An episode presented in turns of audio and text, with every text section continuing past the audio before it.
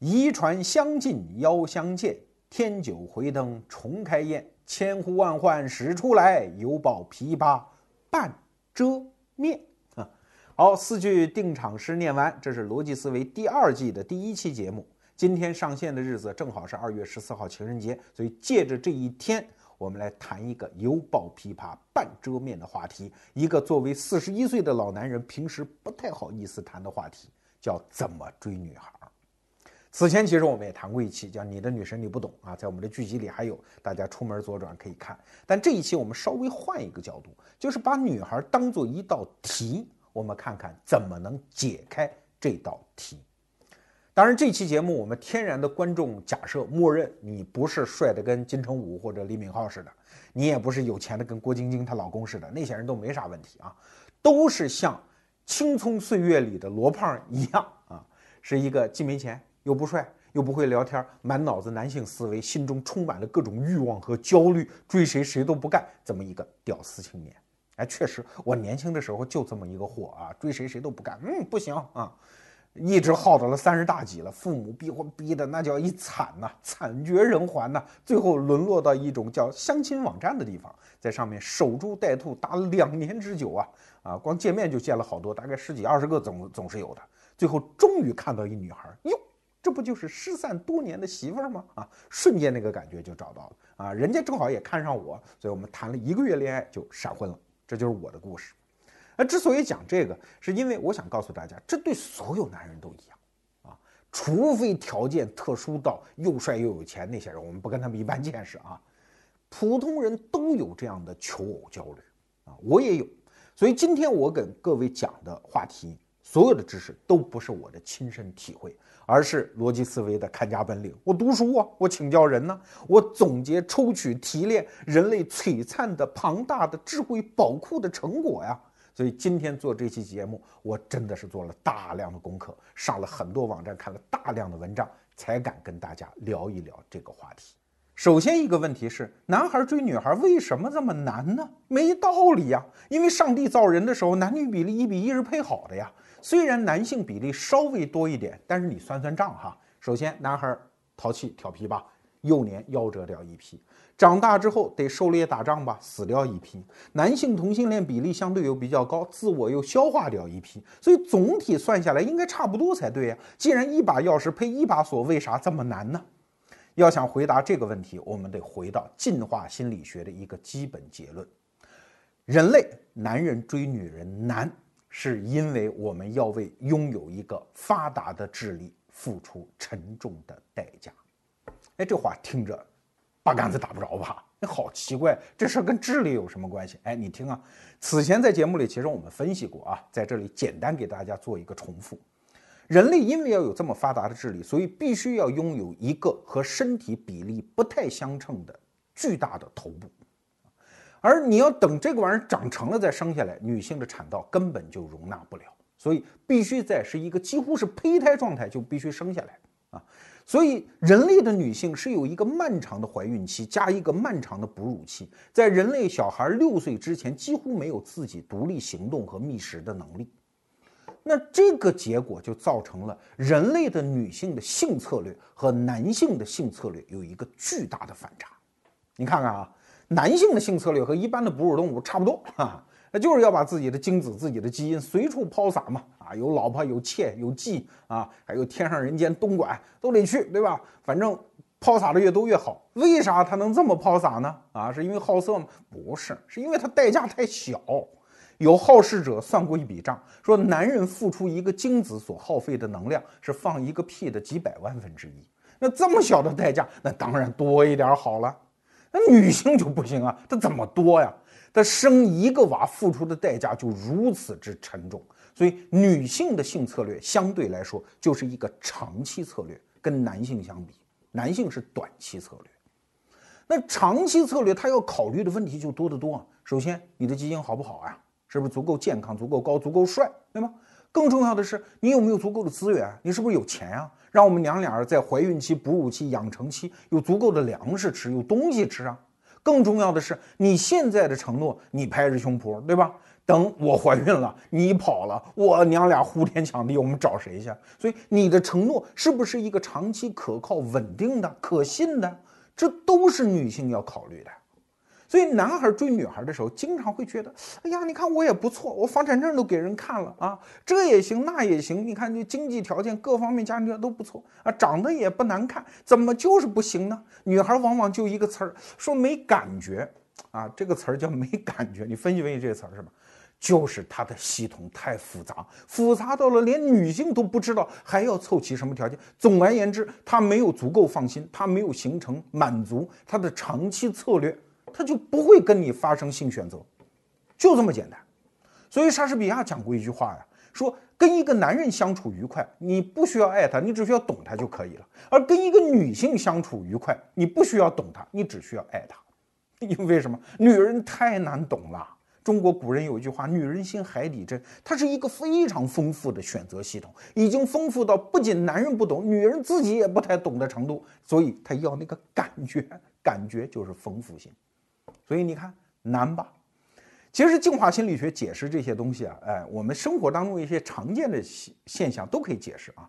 你比如男人，他对女人在心理上出轨不太在意，他对肉体出轨特别在意啊。我生活中有一些朋友，夫妻两口子，老婆迷那个韩国那个李敏镐，迷得跟什么似的啊，天天追星啊，老公一笑置之，很大度啊，只要你不去李敏镐卧室，怎么都行。可女人就不行，对吧？小两口逛街，男人要对街上的美女多看两眼，旁边那个肯定就不高兴，得拉脸了。为什么？因为女性她要求的是一个长期的承诺。你这个时候花心了，你精神出轨，虽然肉体没出轨，她都觉得无法容忍。道理就在这儿，这不是什么女性小心眼儿、男性大度，不是，而是进化心理学漫长的狩猎期形成的一种心理结构。啊，这是我们分析的男孩追女孩难的第一个原因。那第二个原因呢，就是焦虑。啊，男人天然有一种求偶焦虑啊。早年间有一部电影叫《五朵金花》啊，那个主题曲《蝴蝶泉边》，那个唱词不写吗？蝴蝶泉水深又深，扔块石头试水深。有心栽花花有刺儿哦，啊，呃，心徘徊不定，啊咿哟，那这是那个词儿。你看，古往今来，男人都一样。那为啥呢？按说这不多美好的事，花前月下搞爱情嘛，对吧？求爱多美好的事，为什么会紧张、会脸红、会心跳、会彻夜难眠？在表白的时候，紧张的呼吸都紧促，都都差点要窒息。为啥呢？也是有进化心理学的根据的。你想，如果你是在远古的一个部落里啊，你突然看见哟，这姑娘没见过，嘿，哎，这长得漂亮，我得着吧，上去要怎样怎样？那最大可能的结果是什么呢？你就是被他男人给弄死，对吧？大板砖笑你，因为你很可能动的是王的女人，是酋长的后宫，所以男人从那个时候形成的就是胆大糊涂的男人，估计都被削死了，所以他的基因没有流传下来啊。而有紧张机制的、有焦虑机制的男人，顺利的都产下了自己的孩子，一直到我们今天。所以我们的骨子里就带有这样的恐惧。那说句题外话啊，女人有没有这样的恐惧呢？也有，只不过时候不一样。女人的恐惧是在什么？就是临阵一脚的那个时候，啊，就是上床前的最后一刻。所以有那么一个专有名词叫 ASD，啊，英文就是 Anti-Slut Defense，叫反荡妇机制。什么意思呢？所有的女性和男性其实对性的要求，以及从性当中得到的快乐是一样的。甚至有人分析啊，说女性在性当中得到的快乐比男人还多啊。证据是什么？没证据，因为谁都不知道对方的感受啊。但有人打了个比方，说你抠鼻眼啊，那到底是手指更快乐还是鼻孔更快乐呢？啊，那肯定是鼻孔更快乐，所以女性更快乐。哎，这个是玩笑了，咱不说。但是女性天然对性有一种防范机制啊。他要跟你上床的时候，他都觉得很紧张，他要给自己一个理由，他要把自己打扮成我不是平常这么随便的人啊，虽然随便起来也可能不是人，啊，这就是因为什么代价吗？还是我们刚才分析的吗？他只要怀了你的孩子，他付出代价很多，所以他在最后那一刻要发生的时候，他非常紧张，这是女性的焦虑机制。所以你看，用一个男性的求偶焦虑，面对一个女性的。这叫反荡妇机制啊 ASD，那你说这个事儿能不难吗？所以这是从焦虑、从欲望的反面，我们再分析，这也是很难的一件事儿。当然，最难最难也是中国的一个特色啊，这中国男孩的一个独特的特色，因为我们是从男权社会刚刚脱离不久的一个社会，我们的父亲根本就没有教过我们怎么泡妞。啊，我相信中国的家教当中，绝大多数是不会存在父亲手把手教孩子怎么泡妞的啊，没有，因为他都不会。他当年认识你妈的时候，甚至也是介绍啊，比你现在还拘谨、还紧张呢。可是女性不一样，从小就有一个好老师，妈教着啊，怎么打扮，怎么吸引男人，怎么防范男人，怎么让男人不要停，不要停，不是不要停啊，是不要停，这是。晚上十点钟之前一定要回家，等等，这是母亲耳提面命、口传心授几十年的教育成果呀。所以你看这个仗怎么打？我们是一个没有任何人支持的一穷二白的第三世界小国啊，对方是一个有超级大国在背后支持的国家，这个仗没法打嘛。所以这是第三个难处。可是分析到这儿，你会说那就算了啊，那不能算了。我们男人生下来就有这个使命，我们要把基因传下去。求偶，这是我们一生中可以说比什么事业要大得多的一项使命，这是天命啊，怎么能放弃呢？啊，所以，我们不妨把刚才所有的分析反过来再看一下，你会发现没那么难呐。为啥？刚才我们说啊，女性和男性的性策略不一样，其实这恰恰给女性带来了巨大的苦恼。因为只要他长得不好看，或者岁数大一点他就天然具有劣势，而且这个劣势他扳不回来，他没法扳啊。男人会说啊，我什么都能接受，你脾气刁蛮的、穷啊，我都能接受。哎，不漂亮你能接受吗？不好看你什么怎么都不能接受。而女性对男性恰恰相反，你有各种各样可选择的补偿机制。你说我不是很帅是吧？你可以有钱呀。你因为帅只提供叫繁殖价值啊，繁衍价值，你说你的基因可能会不错，跟你生宝宝会长得比较漂亮啊，那你可以也可以很有钱呀，这样你可以给我们娘俩提供很好的保护，你也可以很有生活情调，这叫生活价值啊，你很会讲笑话，很会逗乐，很会交流，这叫情绪价值，所以这些东西都会符合女性的胃胃口。所以，女性其实我们刚才说，她的总体策略是一个长期策略。但是对不起，女性也有她的短期策略哦。长期策略用于对付婚姻，短期策略用于寻找情人。啊，这个在现代社会我们也不必讳言，对吧？那确实有这种短期机制，也不是现代社会了，古代也一样啊。那个唐末五代的时候，有一个词人叫韦庄，他写了一首词啊，我背一下啊，叫“春日游，杏花吹满头”。啊，陌上谁家年少足风流？妾拟将身嫁与一身休。啊，纵被无情弃，不能休。哎，你看看，女性她也有这种短期节制，只要你啊基因足够优秀，所以中国人有句话叫，这也不是中国人，全世界都这样啊，甚至有科学家分析这个现象，叫男孩不坏，女人不爱。就这个道理，你只要表达出了足够的情绪价值，足够的帅，足够的好的基因，即使你很坏，女性有的时候也能够接受。所以有些这个屌丝青年啊说的那个话，我就不爱听。说什么现在女孩势利啊，就要钱呀，没房子不跟你结婚呢？对不起，你只看到了这个情形的一个侧面，就是你以为对方要钱，对女性要钱。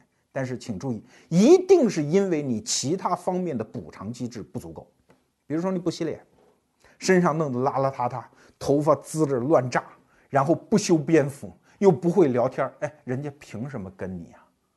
我小时候我们家有一邻居啊，哎，呃，比我大一女孩，我小男孩的时候，大姐姐嘛，很漂亮一大姐姐，就跟了一个劳改释放犯呀。家里打骂不让他出门，怎么都不行。就是喜欢那个男人，就是要嫁给他，然后帮他生了孩子。那个人又后来又坐牢，对，他就是这么守着。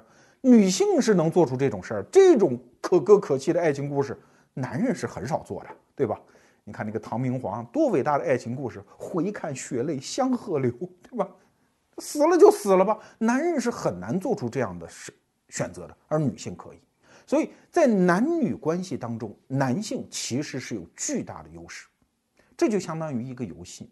这个游戏是一个开放的场景，东方不亮西方亮，此技不能彼技能，这个时候你说你再不会玩，那是你因为你穷，因为你是个屌丝，你不能这么解释吧？只能说明你是个 loser 啊。好了，我们把利和弊这件事儿难和不难两个侧面都分析完了，那下面我们该切入正题。怎么追女孩呢？罗胖不会，但是有人会啊。在春节之前，我们专门开了好几个会，请教了一个叫“坏男孩学院”，追女孩现在是门生意啊，专门培训啊，有这样的老师，我们请教了他几个导师级的人物，然后他们告诉了我们一整套方法论。好，下面我们就该说说怎么泡妞了。要知道，现在这件事情已经不是每一个男人孤独的在黑夜中自己独自摸索了，它已经是一个成熟的理论和产业体系了。他的祖师爷叫迷南，是一个加拿大人。他出了自己的书，叫《迷南方法》，开办了自己的学院，甚至创办了自己的电视节目。后来有很多仁人志士啊，就好这口的人啊，加入他们，帮他扩张他的理论体系。现在已经变成一个非常庞大的实践知识体系了。现在在网上很多网站都有，比如说我们刚才讲的“坏男孩学院”啊，就是一个这样的典型的网站，你可以去看里面很多内容。我今天给大家带来的这本书《把妹达人》也是它里面的经典著作之一啊。这帮人啊，称自己叫什么？叫泡，就是泡妞那个泡啊。以中文“泡妞”这个泡就是这么来的，是英文的 PUA，它是什么词儿的缩写呢？叫 Pick Up Artist。你听这词儿啊，不得了，Pick Up 就是捡嘛，就追逐自己的对象，去偶遇，去邂逅，去搭讪，去找自己心仪的女性。可是这个后缀了不得，Artist，艺术家呀，他们对自己的职业是给予这么高的评价呀。是这么一帮人啊！下面我讲的所有的话题都是对他们的理论的总结和抽象。有这么一句话说：“男人呢像 WiFi 啊，只要信号强，什么设备都可以接入；而女人呢像蓝牙，一次只能接入一个设备，而且是他此时此刻需要、想要接入的那个设备哦。只有当这个设备离开之后，他才会接入其他设备。”哎，我觉得这个比方特别妙啊！所以我们在做女孩这道题的时候，我们就把它想象成一台蓝牙吧，一台蓝牙设备。所以怎么接入它呢？第一件事情是先要吸引她，成为他此时此刻想要接入的那个设备。这就是迷男方法所谓的第一步吸引啊！很多男孩在这上面是犯错误的，他们没想到有这一步。他们想到的都是我怎么去追逐，我怎么去对对方好，是点九千九百九十九根蜡烛，还是送九千九百九十九朵玫瑰，还是风雨无阻的在宿舍单位门口进行接送？他想的全是这些事情，这些事情是女孩释放出来的烟雾弹，好不好？女孩一直试图让男人觉得，只要你们对我们好，我们就愿意跟你。哪里是这么回事儿哦？要知道，一味的对对方好的男人，很容易被发什么？那张卡叫什么？好人卡。对，给你一张卡，好人卡，等着去吧。你是永远永远的备胎。当被发好人卡，被打入友谊区之后，只有两种可能：第一种就是看不上你，但不愿意破面子；第二种就更残酷啊。我有一个很偶然的机缘哈，打入了一个女孩谈感情的一个社区啊，我就听他们聊了几嘴，太震撼了。女孩有一个非常重要的情感话题。就是怎么留住备胎，他分明看不上你，嗯，但是也还在接受的范围之内啊。那他什么时候接受你？肯定不是现在，是等他追逐更好的不行再回来，这就叫备胎啊！啊，被发好人卡的人很可能介入备胎，但是他会经常给你一些诱惑，让你觉得还有可能。因为女孩她要留住备胎，这是她的长期策略的一部分呐。所以只当好人是真的是叫备胎坐穿啊。那怎么办呢？先回到迷男方法的第一步，就是建立吸引力。很多男人都是在建立吸引力，也就是自身建设上出了重大的问题。举个例子讲哈，我见过很多的所谓的屌丝青年，哎，请注意啊，我这里讲的跟钱没关系啊，穷人也可以，你收拾干净总可以，洗脸、梳头，这总能做，剪指甲总总能做到。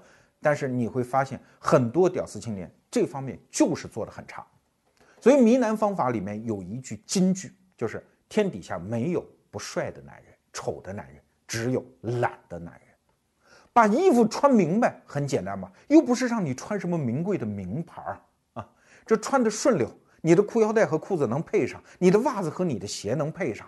用一些控油的方法，经常让自己的面部保持干爽整洁。如果你的嘴唇不要干得经常白皮儿直泛的话，抹一点润唇膏，或者经常喝一点水，勤给自己剪一些指甲，这一点总能做到吧？否则的话，那这个游戏也不公平啊！你想，一个辣妹啊，平均下来一天要花两个小时以上的时间来捯饬自己啊，什么吹头啊、化妆啊、给自己做面膜呀、买漂亮衣服等等。哎你每天出门前花十分钟捯饬一下自己，不过分吧？否则这也太不人道了，这一组游戏，对吧？所以自身的形象建设，这是第一步啊。这个你去网上看其他资料，有的是啊，我们不多费唇舌。但是在这个话题的背后，有两个有趣儿的话题。你看建立吸引力，你以为你光打扮好就行了吗？很多男人有钱啊，名牌往自己身上拽，女人要的不是这个。自身建设，尤其是形象建设，更重要的一点是精英元素。你可以没有钱，但是请穿着整洁，并且在身上呈现精英元素。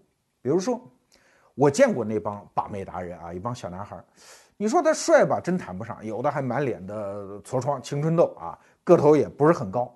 但是请注意，他们永远出来见人的时候，甭管是见男人见女人啊，包括见我这样的怪咖大叔哈。人家就打扮得很精致，也许人家不打领带，但是西装这个地方的口袋一定是有一块小方巾的哟。人家穿出来的衬衫不像我们啊，坐哪儿呱袖子就卷起来了。人家不是这种带纽扣的衬衫，人家用的是带袖扣的衬衫哦。给大家几个袖扣的这个图片看一看啊，是这种穿法哦啊。是也坐在哪儿不会直抖腿啊？有句话就说男抖穷女抖贱嘛，不会抽烟，这些坏习惯都没有。他身上充满了一些精英的细节，虽然不富贵，也未必很值钱啊。给大家举个例子吧，你看电影《零零七》，詹姆斯邦德出去打架穿的是西装，哎，为啥？按说特工局应该要求你们出去打架应该穿运动装，这个胜率高一点嘛，对吧？为什么要穿西装？这就叫精英元素。女性有时候一打眼看过去，要知道啊，呃，这个地方我们插一个题外话：女性的社交直觉比男性是要高好几个档次的，因为她天天就是琢磨这指甲呀、这个头发呀，天天看的细节，所以她一打眼看你，很多细节就能尽收眼底。所以你不要觉得我穿个破鞋怕什么，我只要有一套西装就可以，这些细节都会被收入，然后整体给你打一个分。所以这些精英细节恰恰是。自身形象建设的一个要点啊，那第二个有趣的话题是怎么进行高价值展示啊？人靠衣装，但是又何止是衣装呢？男人本能都懂，我要呈现我的肌肉啊，我呈现我的财富给你看。所以很多相亲的场合，有的怪大叔啊，秃头大叔，经常是抱一摞房产证，就看你看我的财富，以后结婚一半都是你的。这恰恰没有用，好不好？这不叫高价值展示。高价值展示在把妹这套学问里面称之为叫 DHV 啊，真正的高价值展示的本质是在社交关系中的高价值展示。说白了，每一个价值都是通过关系网和关系链被背书出来的，而不是你直接说出来的。这是最重要的技巧，在价值建立吸引力这个领域。打个比方说吧，我曾经请教过一个把妹达人啊，我说你跟我讲讲你用社交认证啊，然后成功泡到妞的例子。他给我讲，他说我曾经用两杯白开水泡到妞。你看这不是高价值吧？不需要花多少钱吗？故事是这样的：有一天夜里十一点左右，他去了夜店啊，进门之后就跟服务生说说一会儿我会出现在那个角落，当我出现在那个角落的时候，麻烦你给我递两杯白开水给我，可以吗？那服务生说可以啊，然后他就进去啊，寻找目标。哎，一看，仨女孩，女孩出现在夜店这种场合，通常都是成组的，不会一个人进去啊，成组的。好，所以第一件事情叫打开组合，先选准自己的目标。但是第一句话千万不能跟自己的目标讲，要跟剩下两个，那两个人叫障碍啊，跟他们讲话，说我想跟您的朋友聊一会儿，可以吗？能够得到您的允许吗？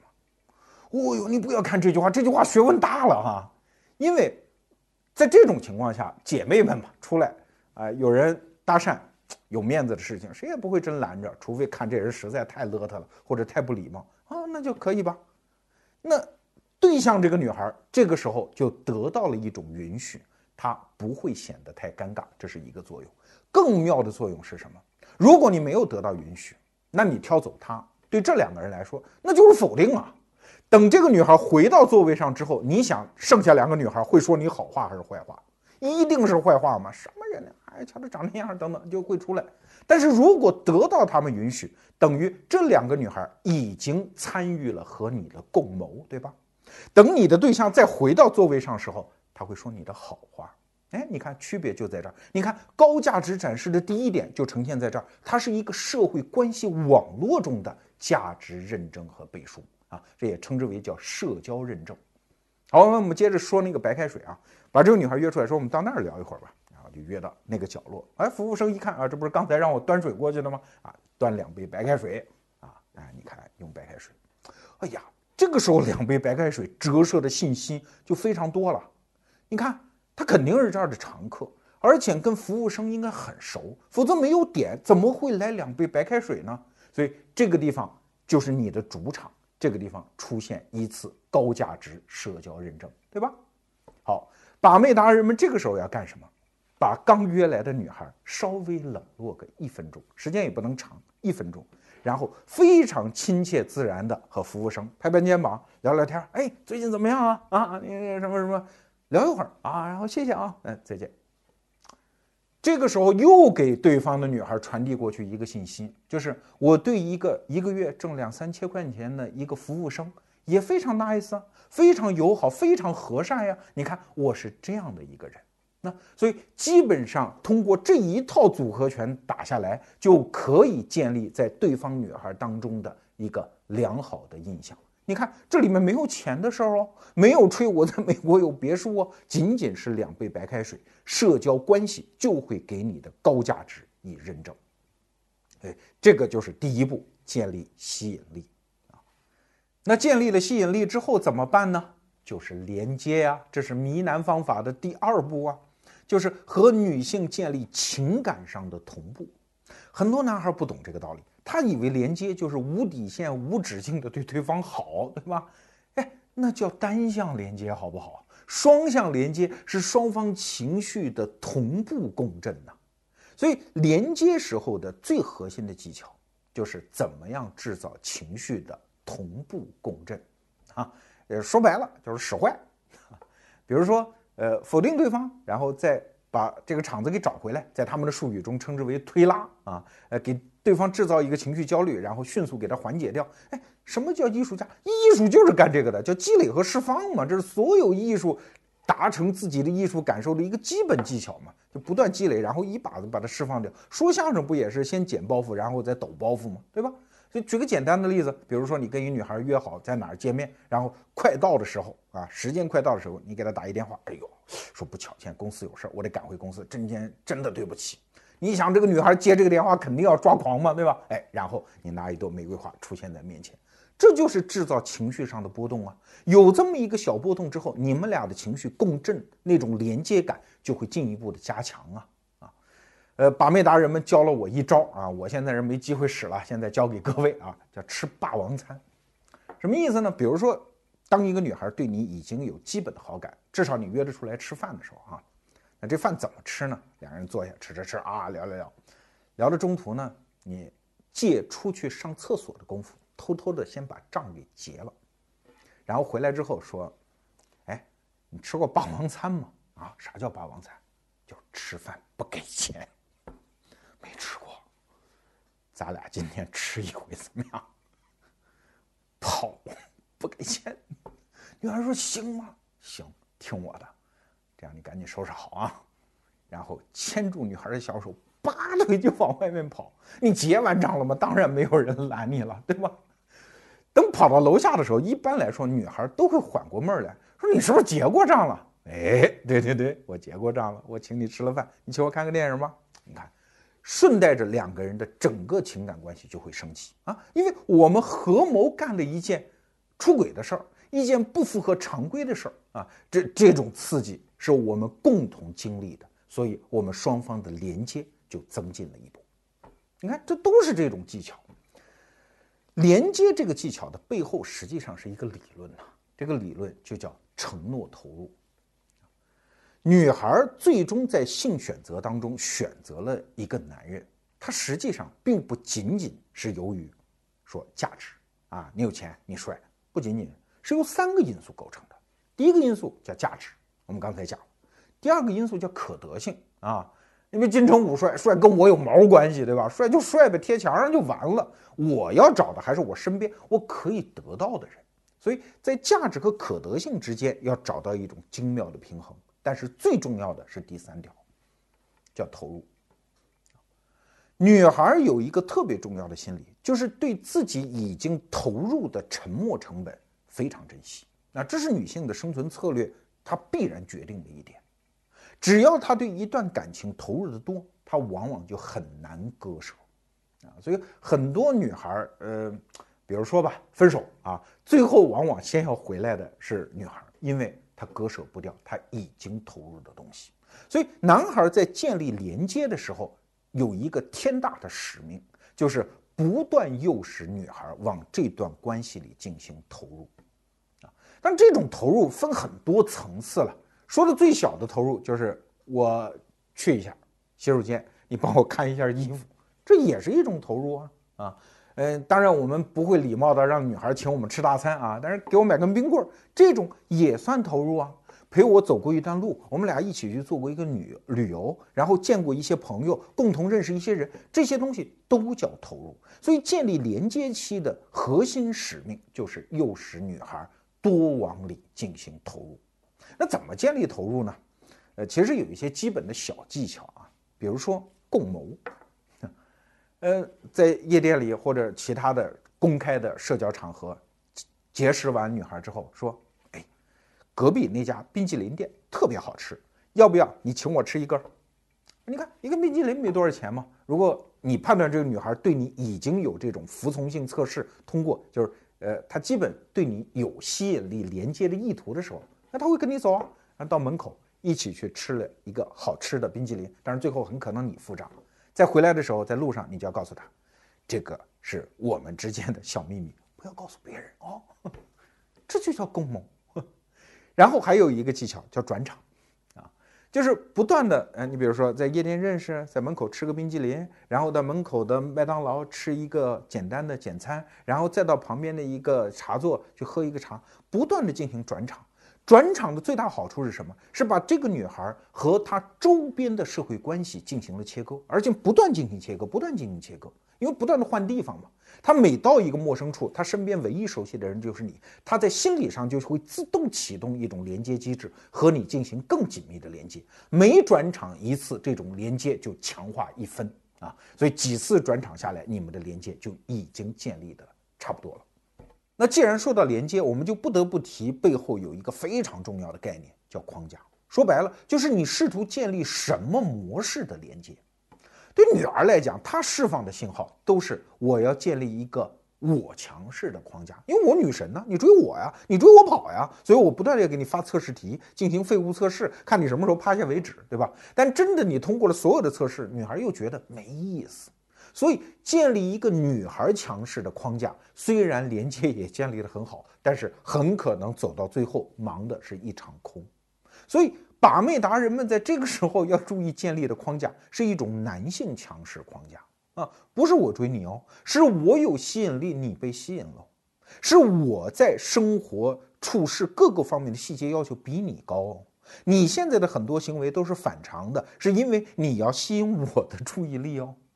然后你的很多行为都是不成熟的，我要来教导你啊，等等。哎，你听着很大男子主义吧，很找抽吧？但是真的要建立起这种框架，才能保证你的连接能够确立啊，双方才能够建立起一种良性的两性关系啊。而这恰恰是女孩，虽然她自己不知道，是她真正要要的东西，一个男性强势的框架。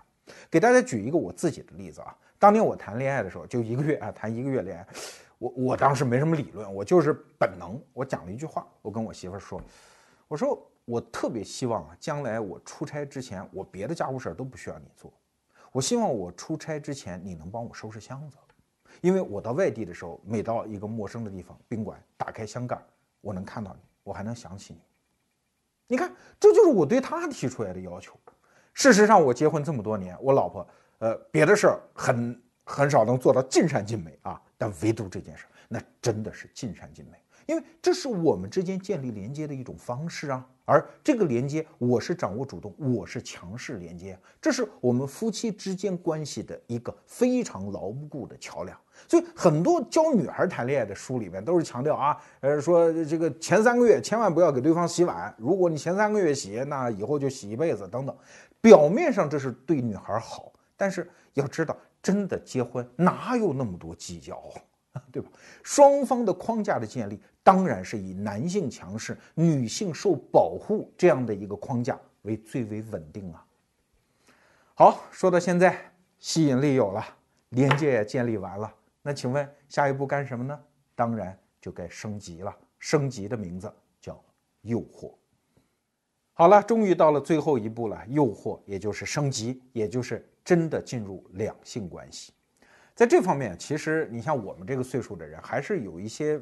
就道德障碍啊，我我不认为这对，但是这是一个心理障碍。我们觉得对嘛？因为按照把妹达人的那一套啊，说见面三次到五次，一定要想办法就上床啊，否则你就会被困在友谊区，被发好人卡。所以升级一定要果断啊！当然，他不是霸王硬上弓，他是想办法用自己的吸引力来完成这最后一步。这个在道德上的问题，我们一会儿再来谈。我们先说升级本身的技巧。呃，我就不多谈吧，我就说有一个把妹达人跟我讲的这套流程啊，你听听，非常精彩。他说啊，呃，在所有的吸引力、连接感都已经建完之后，你这个时候准备升级，有几个注意事项啊。第一，不能吃饭；第二，不能看电影；第三，不能逛街。这三件事情都是泡妞时候的大忌。哎，我说为什么？我们年轻的时候都是怎么过来的啊？他说这三件事有大忌。第一，吃饭，吃饭的流程非常复杂啊，什么点菜啊、结账啊，别人上菜啊，会不断打断你们之间情绪升级的那个平缓的步骤，所以吃饭一定不是好选择。看电影呢就更不是，他说这很浪费时间啊，因为进电影院和出电影院你们俩的状态是一样的呀，啊，没有进行任何升级呀。那逛街呢？他说逛街是消耗女性体力的呀，啊。都等他累的都不行了，就想回家了。你们还升级个屁呀！所以这三件事全是大忌，都不能干。那我说那还有什么干的？把女孩约出来，那总得有个理由吧？哎，他说我们的步骤通常是这样的啊，比如说尽量选在周六下午三五点钟约女孩出来吃饭。我不是不吃饭，他说得吃饭，不是吃那种大餐。比如说五点钟把女孩约出来，那吃什么呢？吃回转寿司。哎呀，我这句话出去，回转寿司店估计生意得好哈。因为你看回转寿司那个吃法就是这样：首先我们是并排吃啊，然后整个流程非常简单，吃饭什么的都是自己取，所以没有更多的人干扰我们俩的流程。而且因为并排吃，所以可以进行一些身体上的小的触碰啊，这在他们的学术体系中称之为叫 kino 啊，就是身体小触碰。哎，比如说我帮你拿一下什么东西啊，啊，肩膀稍微挨一下啊，或者一起过马路的时候，我帮你。拉一下你的手，让你躲一下车，等等，这小的身体触碰，这实际上是在升级过程中两个人的一种正常的互相的试探啊！这不光是男性在试探，实际上女性也在试探你。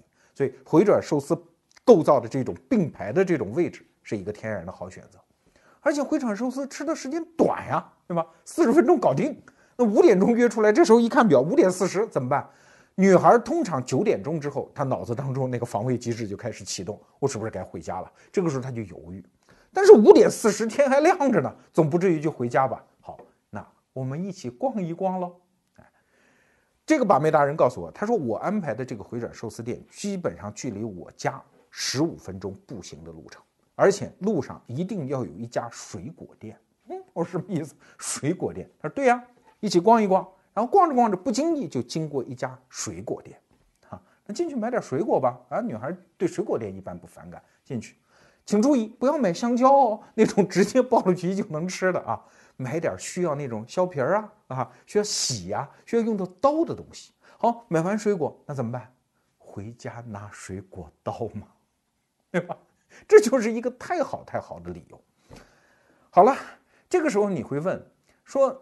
那这个不是骗女孩吗？这怎么是骗女孩呢？你想，他已经愿意跟你出来，他愿意跟你回家，他所有的仅仅是需要一个理由，一个说得过去的理由而已呀！啊，哪怕你这个理由很扯淡，说站在我们家阳台上看星星特别亮啊，呃，我们家小狗会跳舞等等。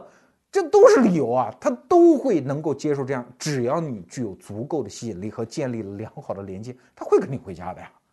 所以水果店这是那个人经常用的一个手段。好，那就一起回家喽。他还告诉我，他说如果我判断这个女孩比较难搞定，他说提前我会借一条小狗在家里，最好是那种特别可爱的，像泰迪那种小狗，对吧？然后会告呃，如果呃洗水果这招不行的话。告诉对方，哎，我们家那个小狗特别好玩，愿不愿意回家陪我遛一下狗啊？哎，你看女孩的心里，这个时候她就会盘算，因为遛狗是去你们家，然后要出来的呀，所以她的安全防卫机制就又松懈了一点。好，进门，进门得把包放下吧，然后去遛狗，遛狗不能带着包嘛，对吧？没有听挎着捆包遛狗的嘛，包要搁下。那好，遛完狗二十分钟，你还要再回来的呀。而女孩这个时候对回家已经心理防范机制基本撤出，因为已经来过，这是第二回再上门。好，那到了家之后呢，该干什么呢？啊，那当然有什么音响、灯光各种布置了啊。这位把妹达人还告诉我，他说你家里一定要准备四样东西。第一，一条新的啊很高品质的毛巾，洗澡嘛。哎，因为女孩洗澡的时候，她不喜欢用别人东西，她会有点腻味哈。如果碰到处女座的，这个腻味就更强烈。第二，一定要准备一件棉质的高质量的男人穿的大的 T 恤衫，啊，因为你家里肯定不能备女性的睡衣，对吧？所以备一个男性的大的棉质 T 恤衫，给她当睡衣用。第三，卸妆油。第四，隐形眼镜、护理液。要知道后两样东西很重要，很多女孩。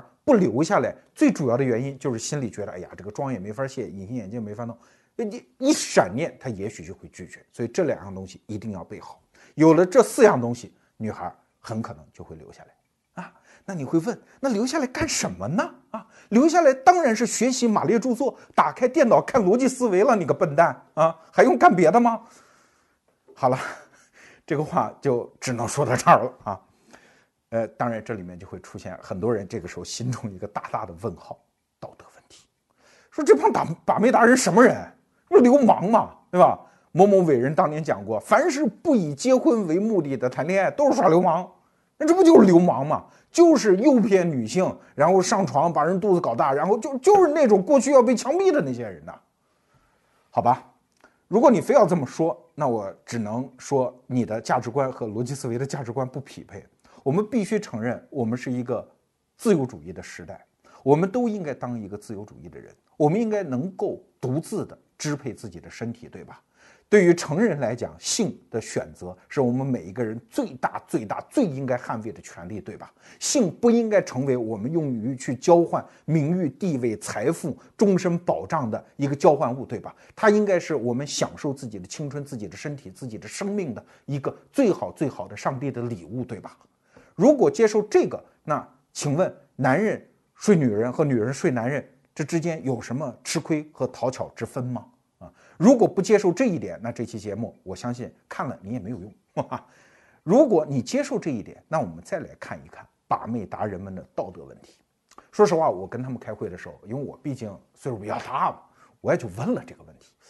我说你们这个主流价值观接受得了吗？你们这玩意儿啊，就是。但人家说为什么不接受啊？我没有强制啊，我没有诱骗呀，啊，我没有说谎话呀。我我虽然研发了大量的技巧，甚至是伎俩那些小技，但是你觉得女孩看不穿吗？女孩天然的懂得我们在用技巧，只不过我们用的非常好，他们像老师看学生那样会心一笑，觉得嗯你很聪明，仅此而已啊。有什么道德问题呢？对吗？那些动不动强调我家有几套房子啊，你嫁给我，我能给你调到城里来，那些人才是骗子嘞，因为他未必能够实现他的承诺。那些人上床才真正是不道德的上床来，等等。当然，这个是他们的道德观，我们在这儿不做评价。但是，在跟这帮把妹达人开会的最后一刻，他们讲了一句话，还是挺打动我的。他们说，其实两性关系就是一个赛场，这个赛场不是男人和女人在比赛，而是男人们下场比赛，女人们高高的坐在看台上看你们比赛，然后他只是选择那个赢的男人进行性选择。这就是人生，这就是两性关系的真实的实相。所以，男人在这个游戏当中很悲催的呀。我们就像那个叫那个那个下场古罗马那个斗兽那个奴隶一样，我们要跟野兽搏，搏完了搏贵族老爷一笑，仅此而已。我们的所有的伎俩都是在用于发现，而不是用于欺骗。哎，我说什么叫发现？发现什么？他们说发现女性。早就定下来的那些规则呀，我们只不过是一些比较聪明的男人，我们发现了女性定下来的那些规则，然后我们演给女性看，在最后和他们相亲相爱的一那一刹那，只不过是我们考试通过了，得到了老师的一次赞扬和奖赏而已。所以，男性在这个游戏当中是一个非常残酷的竞争，也是一个非常卑微的角色。这是他们的话，信不信由你。